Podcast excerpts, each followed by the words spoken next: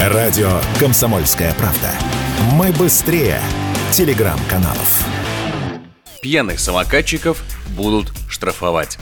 Законопроект о введении штрафа в 10 тысяч рублей за управление велосипедов, самокатов и других средств индивидуальной мобильности осенью внесут в Госдуму.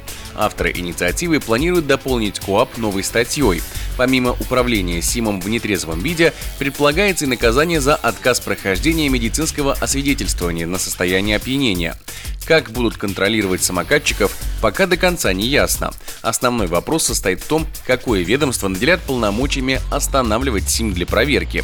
Об этом Радио КП рассказал адвокат, автоюрист Игорь Тремаусов. Выявление трезвых самокатчиков может быть не только делом сотрудников ГИБДД, но и прежде всего граждан, которые чаще всего попадают в неприятные ситуации с участием этих же самокатчиков. Ну и плюс, может быть, функции по контролю будут также возложены на региональные органы контроля. При выявлении признаков того, что нетрезвый человек управляет самокатом, естественно, будут останавливать, потому что здесь у нас работают и патрули, и ГИБДД, и ППС патрулируют наши улицы. Штраф за нетрезвое вождение электросамоката уже применяется к нерадивым водителям, но в меньшем размере.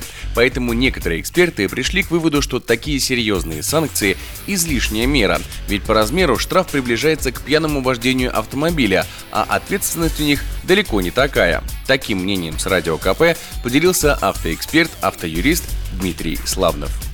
Есть штрафы на сегодняшний день, которые применяются к СИМу. Там по 800 рублей и полторы тысячи, если он в алкогольном опьянении. Беря во внимание, кто пользуется этим СИМом, а пользуются подростки в основном, которые, не знаю, там выпили квас или какую-нибудь там бутылку пива, да, и поехали. Применять к ним 10 тысяч штраф, ну, это, это чересчур. В марте прошлого года Верховный суд России признал законным положение правил дорожного движения, позволяющее отнести электросамокаты к транспортным средствам. Поэтому в текущем году правительство всерьез взялось за контроль электросамокатов. Появилось предложение снизить предельную скорость для некоторых категорий СИМов с 25 до 20 км в час. Наказывать хотят и за превышение этой самой скорости, а также планируется штрафовать тех, кто катается на самокатах вдвоем. Егор Волгин, радио «Комсомольская правда».